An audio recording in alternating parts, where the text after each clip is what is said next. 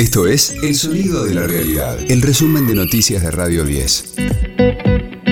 Hoy es martes 18 de abril, mi nombre es Karina Sinali y este es el resumen de noticias de Radio 10, El Sonido de la Realidad. La FIFA confirmó a Argentina como sede anfitriona de la Copa Mundial Sub-20. El torneo se realizará del 20 de mayo al 11 de junio y el sorteo oficial se celebrará en Zurich el 27 de abril. La selección argentina dirigida por Javier Macherano no había logrado clasificar, pero podrá jugar dado que es el equipo local. El presidente de AFA, Claudio Chiquitapi, agradeció al gobierno el rápido respaldo para la candidatura y remarcó que dará la posibilidad de afianzar el proyecto de selecciones juveniles. Poder darle el cumplimiento y desarrollar este proyecto de selecciones juveniles que tenemos nos da la posibilidad de afianzar sin dudas en esta competencia deportiva a todos los chicos que en Europa se vienen desempeñando, que creo son parte del proyecto de la selección mayor también. Muchos de ellos han podido estar en la última convocatoria. No hace más que consolidar el proyecto de selecciones que tenemos en el desarrollo y por sobre todas las cosas creo que FIFA ha dado una oportunidad importantísima para que nuestro país pueda albergar a todas las elecciones que van a venir. Muy feliz de que tanto el Ministerio de Economía como el Ministro de Deporte son hombres del fútbol, se hayan movido tan rápidamente y hayan podido acompañar esta idea que no hace más que poner al fútbol argentino en el plano mundial. Alberto Fernández cargó contra Javier Milei. El presidente cuestionó al diputado y precandidato presidencial por haber votado en contra de la ley de cardiopatías congénitas. Advirtió que si se impusiera el ideario del sector libertario, habrá argentinos de segunda.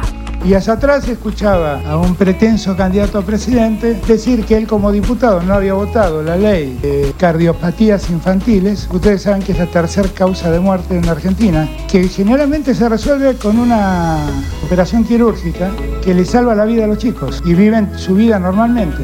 Y esa ley lo que disponía, ese proyecto de ley lo que disponía era que el Estado se hiciera cargo de esos casos. Porque el hijo de una familia pudiente puede hacer esa operación, pero el hijo de una familia familia que no tiene recursos condena a ese hijo a vivir con esa cardiopatía. Cuando puede salvarle en el mismo momento de nacer, puede darle una vida feliz por el resto de su vida.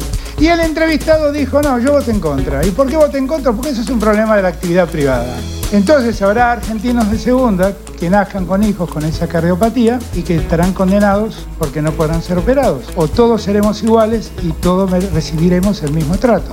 De lunes a viernes, desde las 10, escucha a Jorge Rial, Argenzuela, en las mañanas de Radio 10. Una familia necesitó 190 mil pesos para no ser pobre en la ciudad de Buenos Aires. Lo revelan los datos difundidos por la Dirección General de Estadística y Censos Porteña. Con este dato, la canasta de pobreza subió 9,23% en el mes de marzo. La de indigencia trepó 9,83% debido a la disparada del precio de los alimentos que subieron por encima de la inflación. Boca busca rehabilitarse en la Copa Libertadores. Desde las 21 enfrentará a Deportivo Pereira en la Bombonera. En tanto, hoy se definen los semifinalistas de la Champions League. El Real Madrid, que ganó 2 a 0 a la ida, visitará al Chelsea de Enzo Fernández. Y el Napoli intentará revertir el 1 a 0 en contra ante el Milan. Radio 10, el sonido de la realidad. La verdad no te esperé ni menos te busqué. Juanes vuelve con otro single adelanto de su próximo disco. Me iluminó, ni jamás tu rostro imaginé.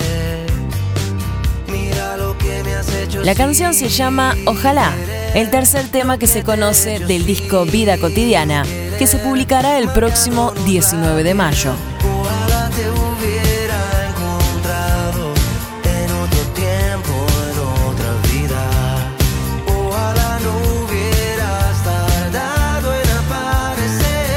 El cantante colombiano reafirma su regreso a sus orígenes en el rock, con un protagonismo de las guitarras, aunque ahora en una clave más intimista.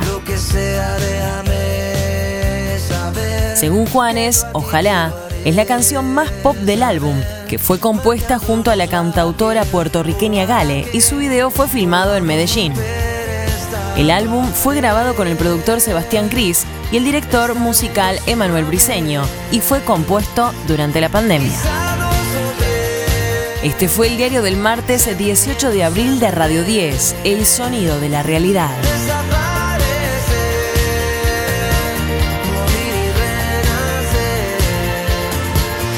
El resumen de noticias de Radio 10. Seguimos en redes y descarga nuestra app. Volar sin caer.